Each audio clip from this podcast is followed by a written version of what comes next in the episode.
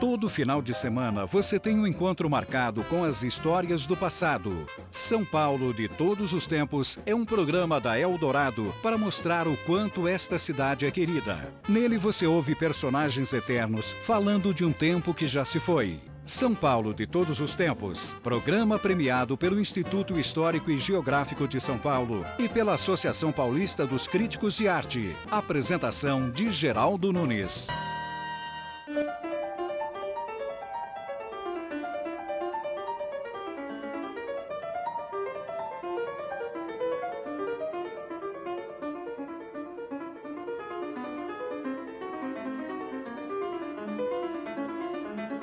Conosco aqui nos estúdios, o João Carlos Martins. Nós somos em quatro irmãos homens. Ah. O mais velho é o Ives, depois tem o José Paulo, que mora no Rio de Janeiro, o José Eduardo, que é um excepcional pianista, que ele, inclusive, é, durante muitos anos, ele foi o chefe de departamento de música na USP, ele está na USP ainda, grava diversos CDs na Bélgica, fez um trabalho maravilhoso sobre Debussy, sobre Rameau, sobre Mussorgsky, e ele é um pianista excepcional, na minha opinião. E você? E eu que estou aí. Como é que vocês se tornaram pianistas, você e o seu irmão em especial? Quando eu tinha cerca de oito anos de idade, eu era uma, um garoto bastante recluso, porque eu tinha sofrido uma cirurgia na garganta e, em razão dessa cirurgia, eu mantive, for, mantive o meu pescoço com um orifício durante eh, cerca de dois anos. E vazava, pus, eu era bastante recluso. E foi nessa época que meu pai comprou um piano e o José Eduardo e eu iniciamos os nossos estudos de piano na época com um professor, Giamarusti, um professor italiano. E aos poucos a família foi, foi nos incentivando, aos poucos nós fomos ganhando amor pela música e de repente já não era um estudo por obrigação, mas sim por amor. E esta foi a razão pela qual o meu pai chegou a ter sete pianos de cauda em casa.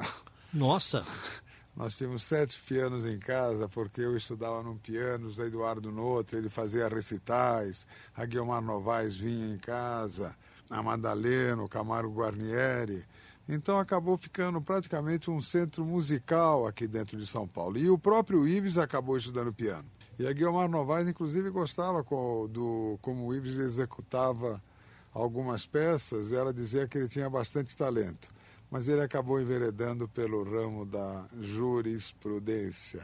O João Carlos Martins é irmão do advogado Ives Gandra Martins, o Ives Gandra Martins é muito conhecido por todos nós da mídia porque ele é um advogado especialista em direito tributário.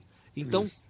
todas as vezes que aparece uma dúvida sobre questões tributárias entre nós jornalistas, o mais procurado é o Ives Gandra Martins. Então, o Ives é conhecido como advogado e ele tem esse lado pianista e um lado futebolista também, né? O Ives é um católico fervoroso. Todo dia às sete horas da manhã ele assiste uma missa, ele comunga todos os dias. O único momento que o Ives sai um pouco do sério é assistindo um jogo do São Paulo. Aí, para não ofender o juiz, ele diz que aquele juiz possivelmente é, nasceu num lugar não é muito recomendável. Mas ele jamais fala um palavrão. pois é. Este é o João Carlos Martins, pianista que está contando histórias para nós. Ele é filho do José da Silva Martins, mas você nos falava que ele morreu de um pequeno acidente aos é, 102 anos de idade. Aos 102 anos de idade. Ele estava lançando o último livro que é, seria cujo lançamento seria no Museu da Casa Brasileira. E dois dias antes do lançamento, ele queria um público é, bastante um, um, que tivesse bastante, bastante gente. Ba, é, ele queria não só bastante gente, mas que fosse pessoas que fossem formadores de opinião, e ele queria realmente, além de volume, qualidade, quantidade e qualidade.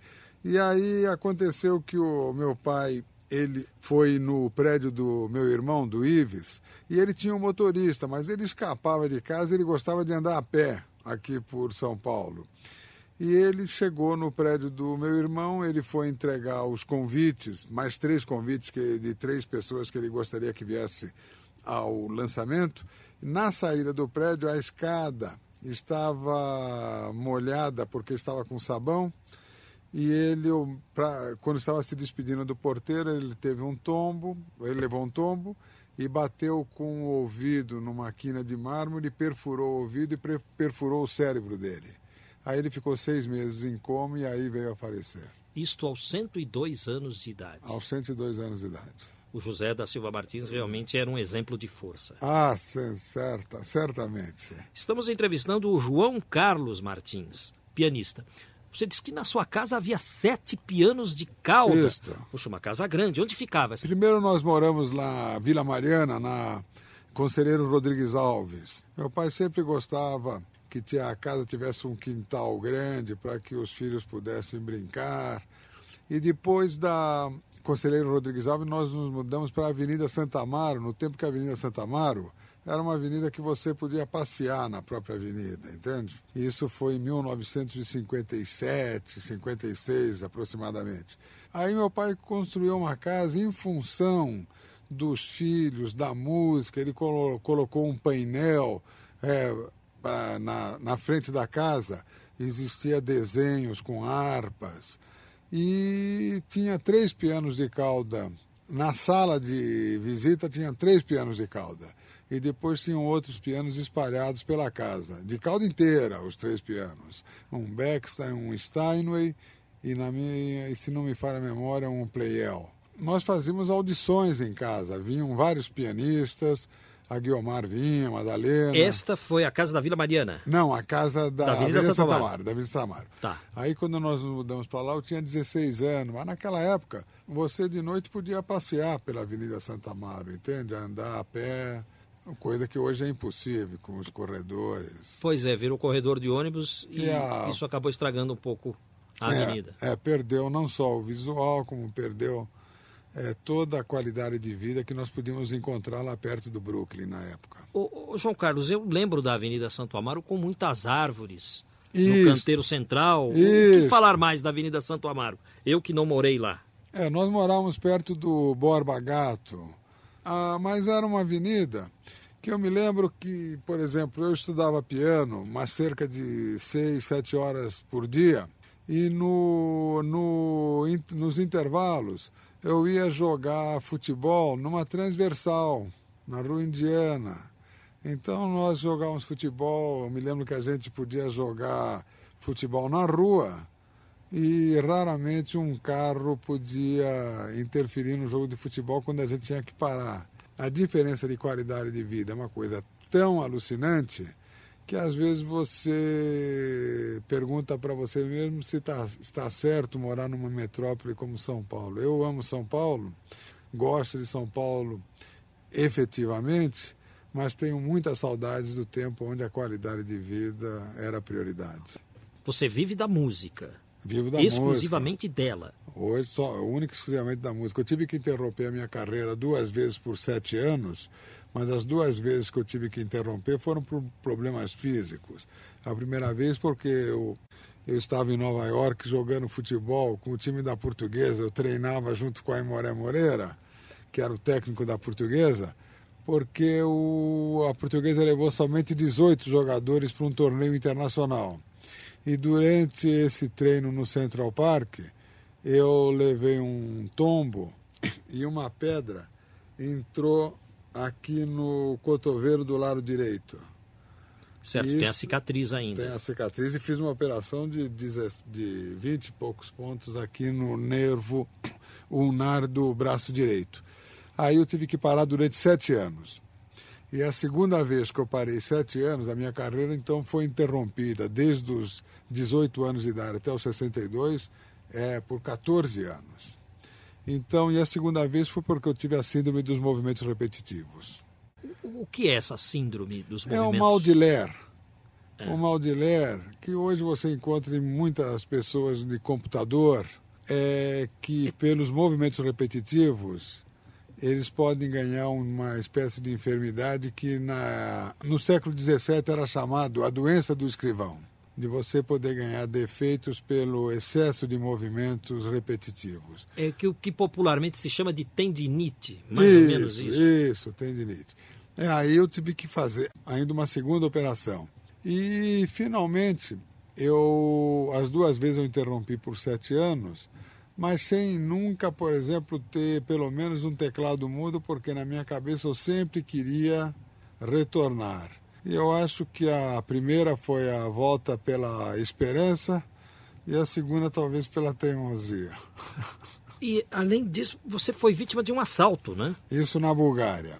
Eu estava gravando é, o 18º CD da obra completa e aí, é, quando eu estava voltando para o hotel, fui assaltado por dois ciganos, recebi uma barra de ferro na cabeça que deu um traumatismo craniano. Depois disso, eu fiz um programa, um tratamento no Jackson Memorial Hospital em Miami de oito meses. Consegui recuperar todas as funções do meu lado direito, da mão direita, mas, segundo os médicos, inclusive, eles fotografaram o meu cérebro executando é, as células que talvez foram ativadas para substituir as células que estavam mortas talvez fossem ligadas ao hemisfério da fala. E cada palavra que eu começava a falar, eu passava a ter um espasmo muito forte na mão direita. E finalmente a dor acabou sendo tão alucinante que eles cortaram definitivamente o meu nervo ulnar perto da palma da mão e eu perdi as funções da mão para o exercício da música. Percebam a força do João Carlos Martins. Vamos ao intervalo.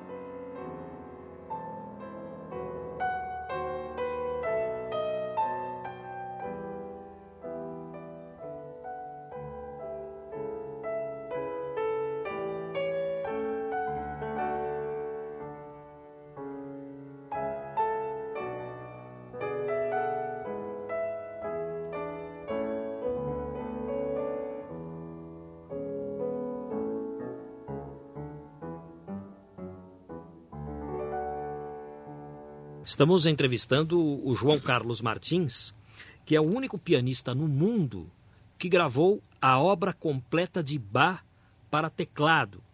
Esse seu trabalho a respeito de Bach é um trabalho difícil, né? Que você teve que pesquisar isso. É, ou, por exemplo, se você separar individualmente, peça por peça de uma suíte, se você vai chegar a cerca de 400 obras de Bach para teclado, se você separar uma por uma.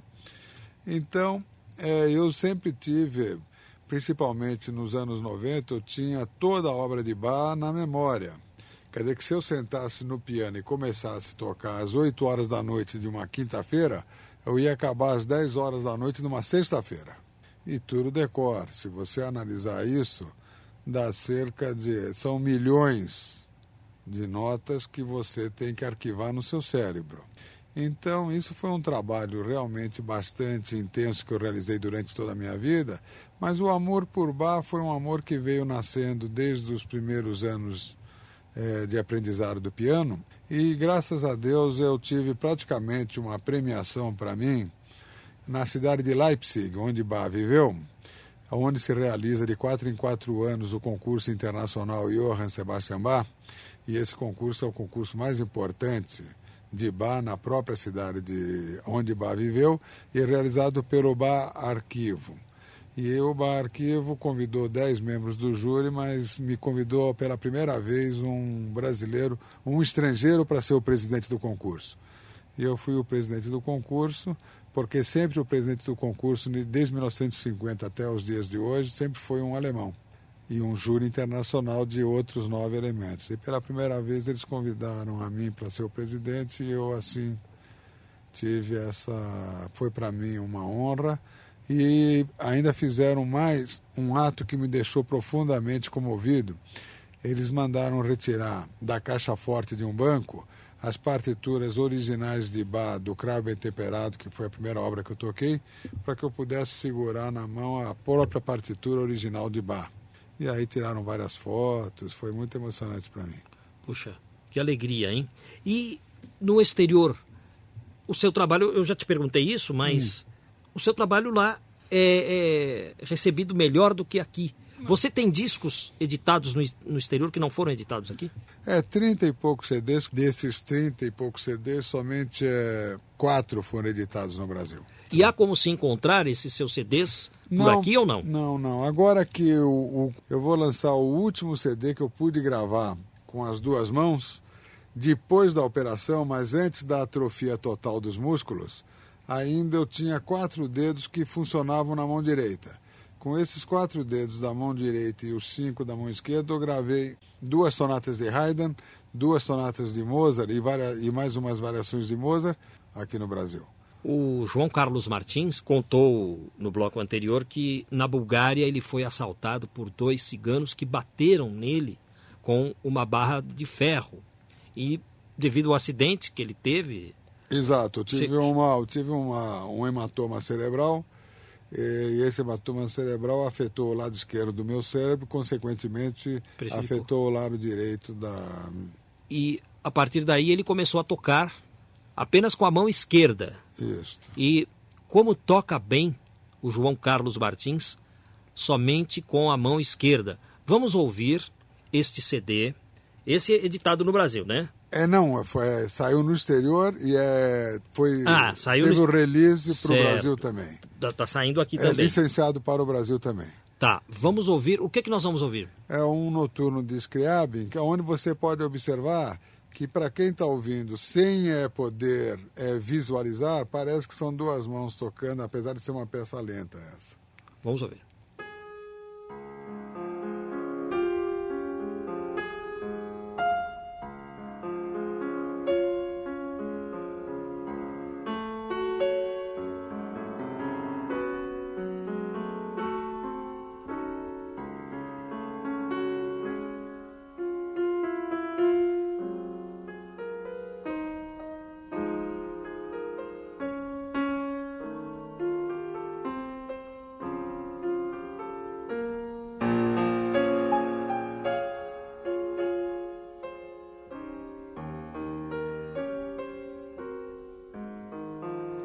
João, João Carlos Martins, a impressão que eu tenho é que você está tocando com as duas mãos, porque Não, existe é a, a, marcação, a parte é, baixa e a parte alta.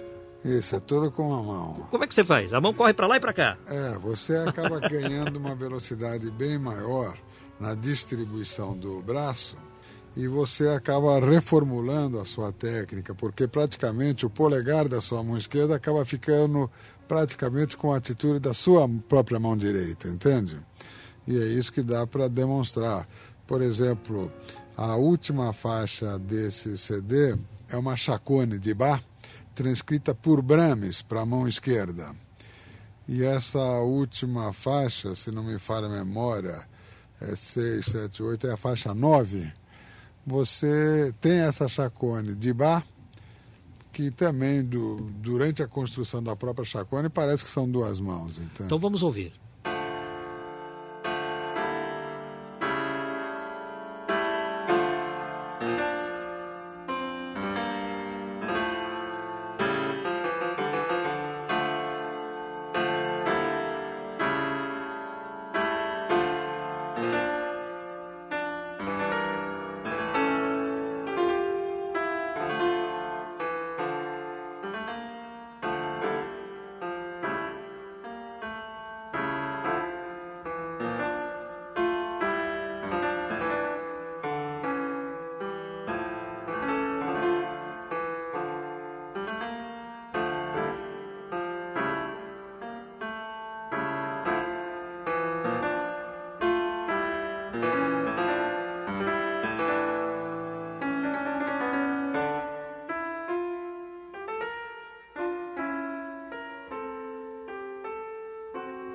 Chacone de Bá transcrita por Brahms. Isto, para teclado, porque essa peça foi escrita para violino e Brahms fez a transcrição no século XIX dessa obra.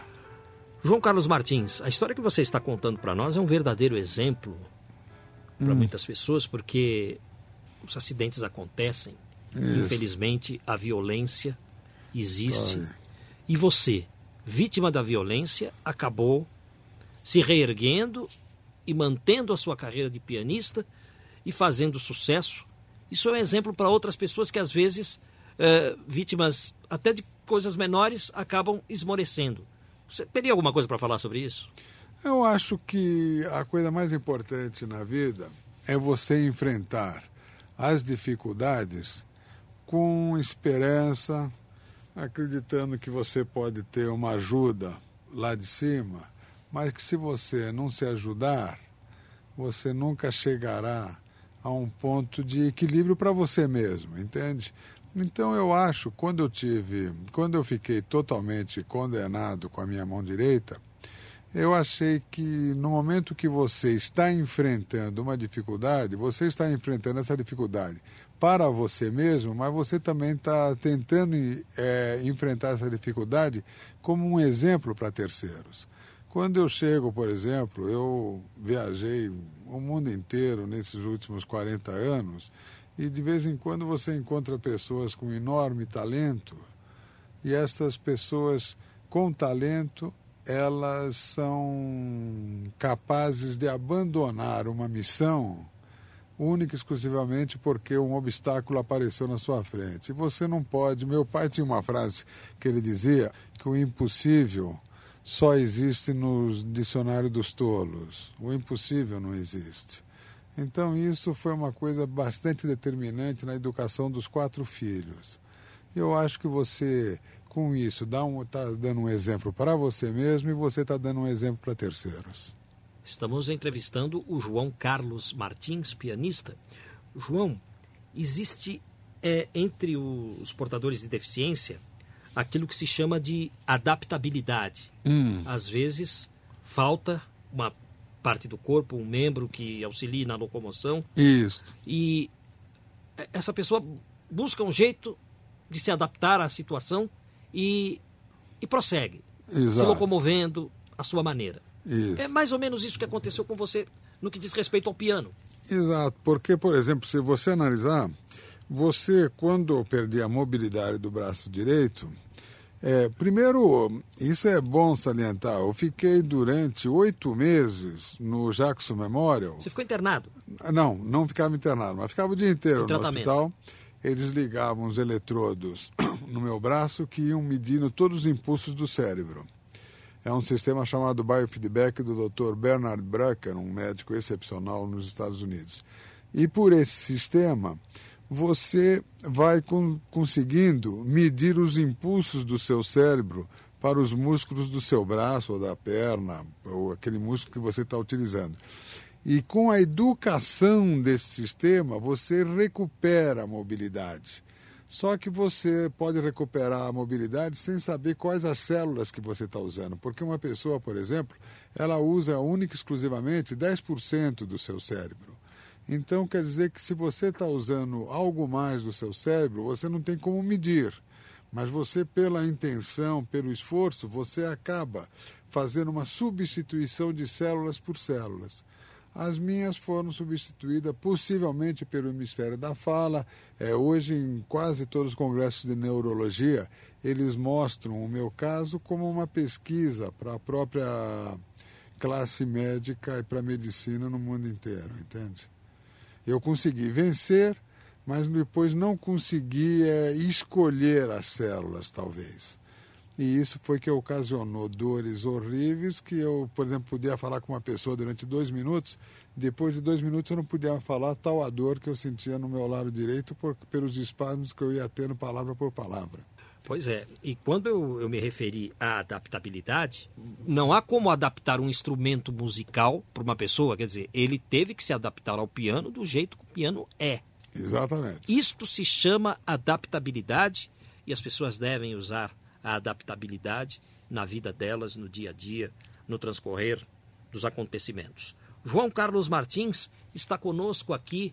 Ele é o único pianista do mundo que gravou a obra completa de Bach para teclado e que realizou quase toda a sua carreira no exterior. É verdade que o Johann Sebastian Bach reformulou esse conceito de afinação dos instrumentos. É, não se afinava os instrumentos da maneira como se afina hoje. Aí o Bach chegou e falou: né, né, né. Alemão, né? Nai, nai, nai. Não é nada disso. É verdade isso? Não, o que eu vou te explicar, você, eu vou te explicar de uma forma bastante simples, mas que qualquer pessoa possa entender. Você olha para um teclado de piano, você vê o dó, a primeira tecla branca. Depois você vê a primeira tecla preta. Essa primeira tecla preta é, seria o Dó sustenido ou o Ré bemol. A gente toca o Dó sustenido ou o Ré bemol na mesma tecla. Antes do sistema temperado, o Dó sustenido e o Ré bemol tinham afinações um pouco diferentes. Então, quer dizer que se você não tivesse sistema temperado, você teria que ter uma infinidade de notas, entende? Então, no, o cravo temperado, inclusive, foi escrito por essa razão. Com esse sistema, você não é, adaptou a mesma tecla com pequenas diferenças que praticamente dá o mesmo som, é imperceptível para o ouvido de uma pessoa leiga, mas é, é, foi a forma de fazer com racionalidade o sistema da afinação e a, o sistema é, que nós temos nos dias de hoje, que é chamado sistema temperado. E na época o pessoal não gostou nada disso, né? E, e o bar era meio que excluído. É, né? não, o bar, o que acontece com o bar é o seguinte, bar, ele viveu uma parte da sua vida, ele viveu em algumas cidades, em Weimar, em Kotten. Ele era uma pessoa, não era uma pessoa excluída, mas em alguns dos cargos que ele teve, ele acabou é, conseguindo o cargo porque um outro compositor da época não aceitou. Então, aí bate no que você fala, ele teria sido excluído e ele acabou sendo o maior compositor que a humanidade teve, na minha opinião. Ele sintetizou tudo o que aconteceu na música antes de chegar a ele e ele praticamente fez a profecia de tudo que veio acontecer na música até os dias de hoje. Ele morreu esquecido?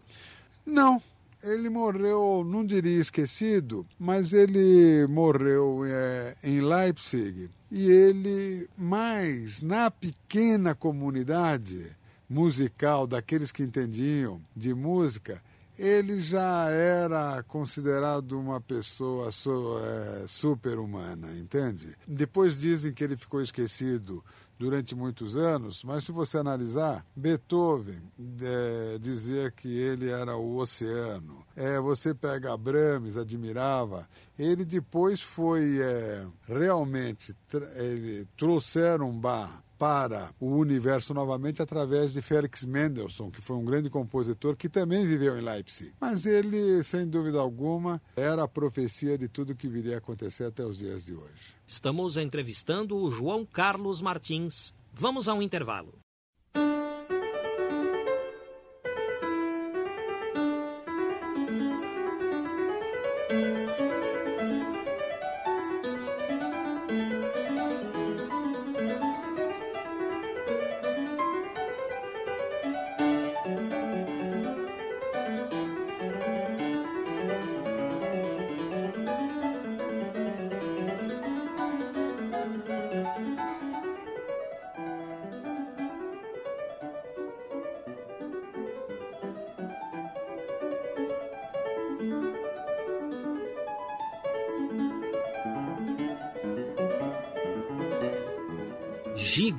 Da partita número 4 de Bach.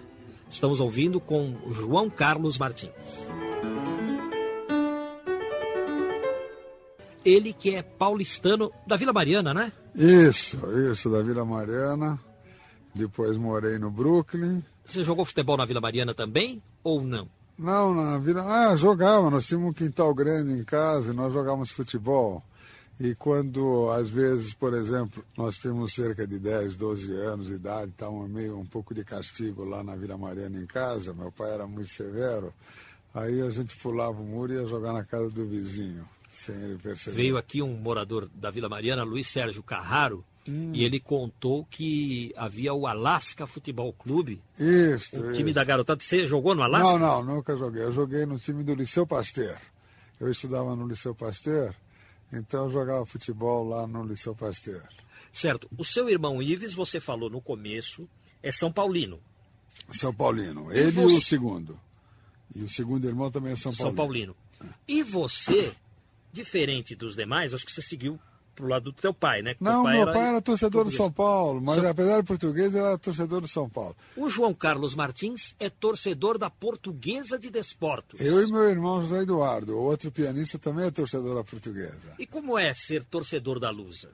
Bem, primeiro quando você torce para a Lusa, a primeira coisa que você torce é para que ela não seja rebaixada.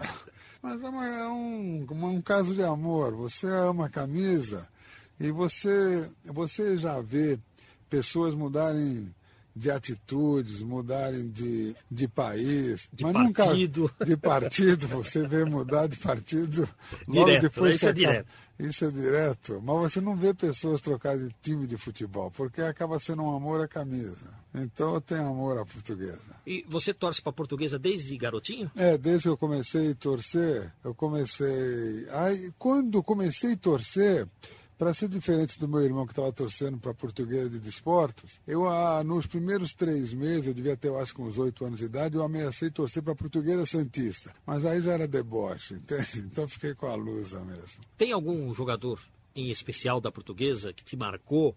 Eu sempre tive uma profunda admiração por dois jogadores da Portuguesa, os dois já faleceram. Eu se me lembro, em 1954, a Portuguesa tinha um ataque que era Julinho, Renato, Nininho, Ping e Simão. E a defesa era Muca, Nena e Noronha. E a linha média era Djalma Santos, Brandãozinho e Ceci. Esse time da Portuguesa acabou sendo um dos maiores times que teve na história do futebol brasileiro. E esse time cedeu quatro jogadores para a seleção brasileira e seis jogadores para a seleção paulista. Então era um time que eu admirava muito. Depois tem o Denner e o, e o Enéas, que eu também admirei muito, entende?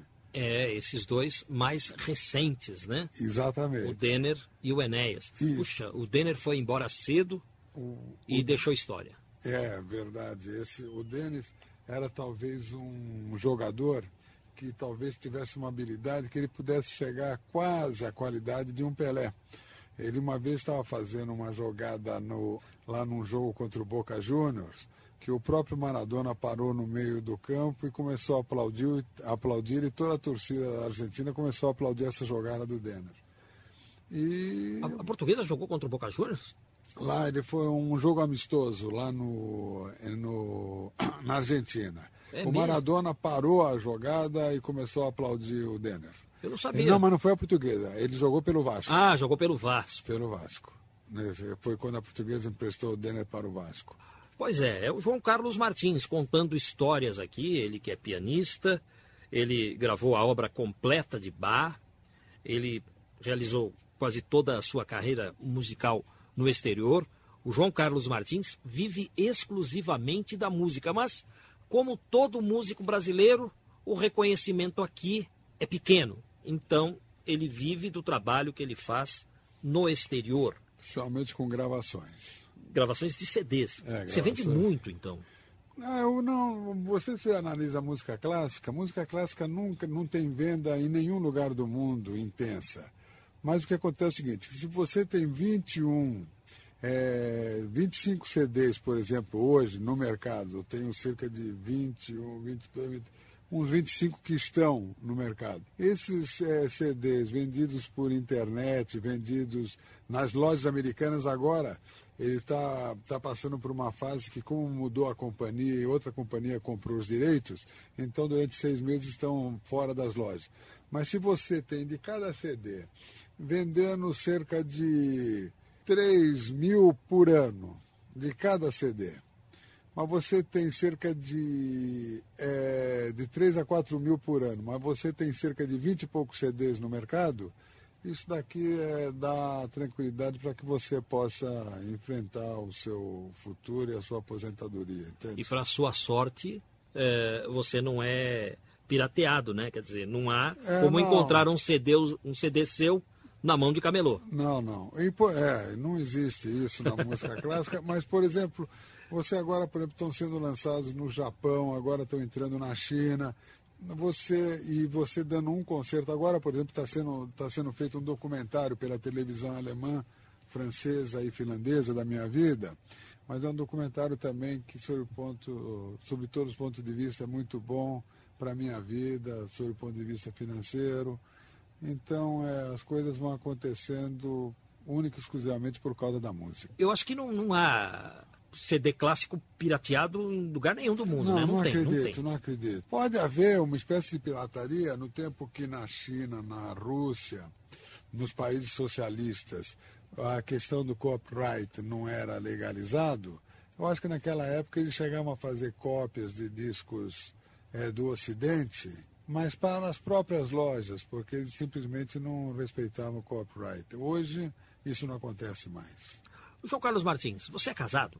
Sou casado e agora tenho quatro filhos de casamento anterior, três filhos jornalistas e uma filha advogada. Um três fi... filhos jornalistas? É... Você deixou? o filho mais velho, ele é jornalista da Folha de São Paulo. O segundo é, formou-se na Casper Libro, mas ele trabalha, trabalha numa firma de assessoria de imprensa, de eventos, e o, ter, e o outro filho, o terceiro filho, mora em Nova York.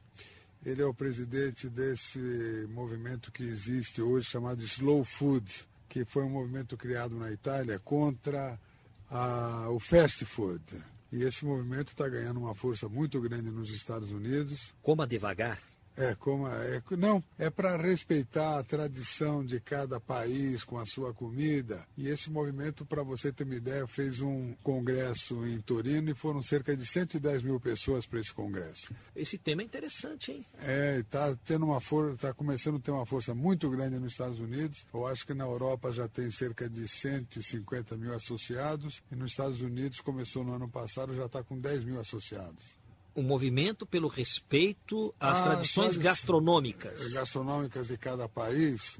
E, por exemplo, só para você ter uma ideia, esse movimento iniciou-se há alguns anos atrás, eu acho que há uns 10 anos atrás, porque a cidade de Torino, ou uma cidade perto de Torino, não permitiu que se fizesse o McDonald's naquela cidade. A partir daí iniciou-se o movimento. Hoje eles já têm uma, já estão iniciando uma faculdade de culinária num castelo na cidade de Bra, perto de Torino, e ele preside esse movimento nos Estados Unidos. Já pensou um movimento desse aqui em São Paulo, capital mundial da gastronomia? Aqui já, já começou a ter, outro dia eu li uns artigos, inclusive em jornais daqui, já está começando a ter os primeiros associados aqui no Brasil, no Slow Food. Ô, ô João Carlos Martins, como é que você analisa o futuro do Brasil, hein? Essa eleição foi uma eleição que, antes de tudo, é a vitória da democracia, certo? E como todo brasileiro, o que a gente tem que fazer é torcer pelo Brasil. O João Carlos Martins, ele lançou um CD só para a mão esquerda. Gostaria que você escolhesse uma faixa desse CD para a gente finalizar o nosso bate-papo aqui. Eu recomendaria o início do concerto de Ravel para a mão esquerda. Qual é a faixa? É um.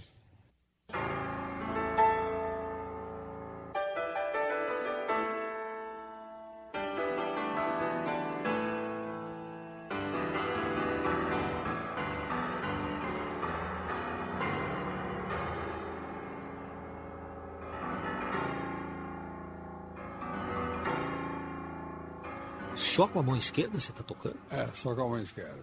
É mesmo? Não, é. não dá para usar a direita nem? Não, nem para, não dá. Puxa vida. Até atrapalha. E a gente tem a impressão que você está tocando com as duas mãos. É, Parabéns. Obrigado. O que estamos ouvindo de fundo musical? É a cadência do concerto de Ravel para escrito para a mão esquerda. Vamos ouvir mais um pouquinho.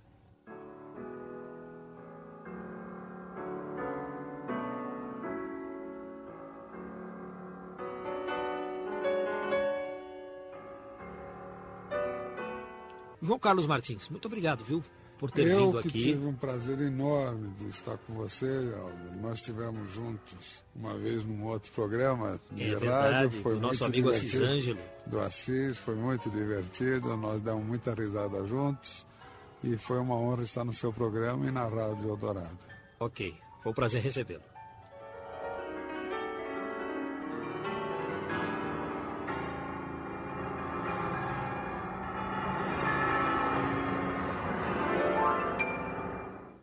João Carlos Martins, o pianista, esteve conosco. E eu fiz referências durante o programa ao pai dele, o senhor José da Silva Martins, que faleceu aos 102 anos de idade. Mas quando completou 100 anos de vida, José da Silva Martins esteve aqui e eu perguntei a ele na oportunidade qual o segredo da longevidade. O José da Silva Martins, ele tinha um sotaque lusitano carregado, uma dicção até difícil, mas foi muito interessante ouvi-lo, porque José da Silva Martins, aos 100 anos de idade, nos passou o segredo da longa vida. Ter uma vida metódica, ter, tenho como um lixeiro da longa vida, que é a cada refeição, almoço e jantar, tomar um copo de vinho tinto, que, para mim, é o elixir da longa vida. São Paulo, na sua epístola a Timóteo, diz: E tu, Timóteo, não tomes somente água, mas um pouco de vinho por causa das tuas frequentes doenças. Outro exemplo, Eugênio Godão, que foi um dos maiores ministros da Fazenda do Brasil, morreu com 100 anos de idade. Alguns meses antes de morrer, perguntou: Mestre, qual a razão por que o senhor chegou a tão alta idade? Viver tomando um copo de vinho tinto ao almoço e ao jantar. Um outro exemplo, Jacques Cousteau o homem do mar. Uma jovem lhe perguntou: Mestre, qual a razão por que você tem tanta saúde e vitalidade nessa idade? Responder-me: Minha filha, toma vinho tinto diariamente.